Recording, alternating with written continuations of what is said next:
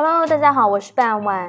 今天的讲的仍然是搞笑英语。我们可以在故事的开头猜一下故事发生在什么地方，以及我们故事当中的人物是哪几位。We brought our newborn son to the pediatrician for his first checkup. 我们带着刚出生的儿子到儿科医生那里去做第一次的健康检查。这个时候我们可以知道，故事发生地点应该是在医院，而且是儿科医院。同时呢，是夫妻两个人带着儿子去的。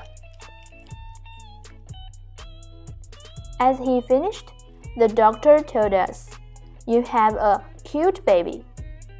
做完检查之后呢，医生对我们说：“你们的孩子很可爱。”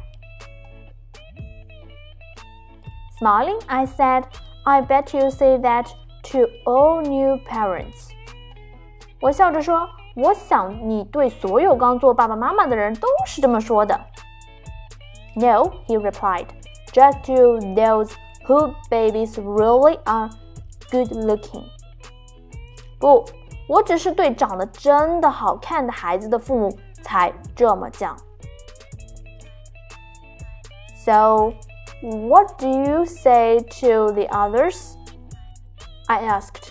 于是我就问：“那你对其他人怎么说呢？”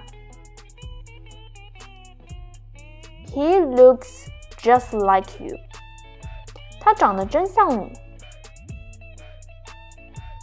哦，原来在故事的最后呢，我们的儿科医生还来了一个冷幽默，真的是把人给冷死了。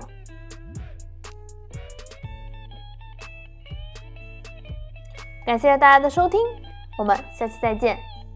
Thank you for listening. Bye bye.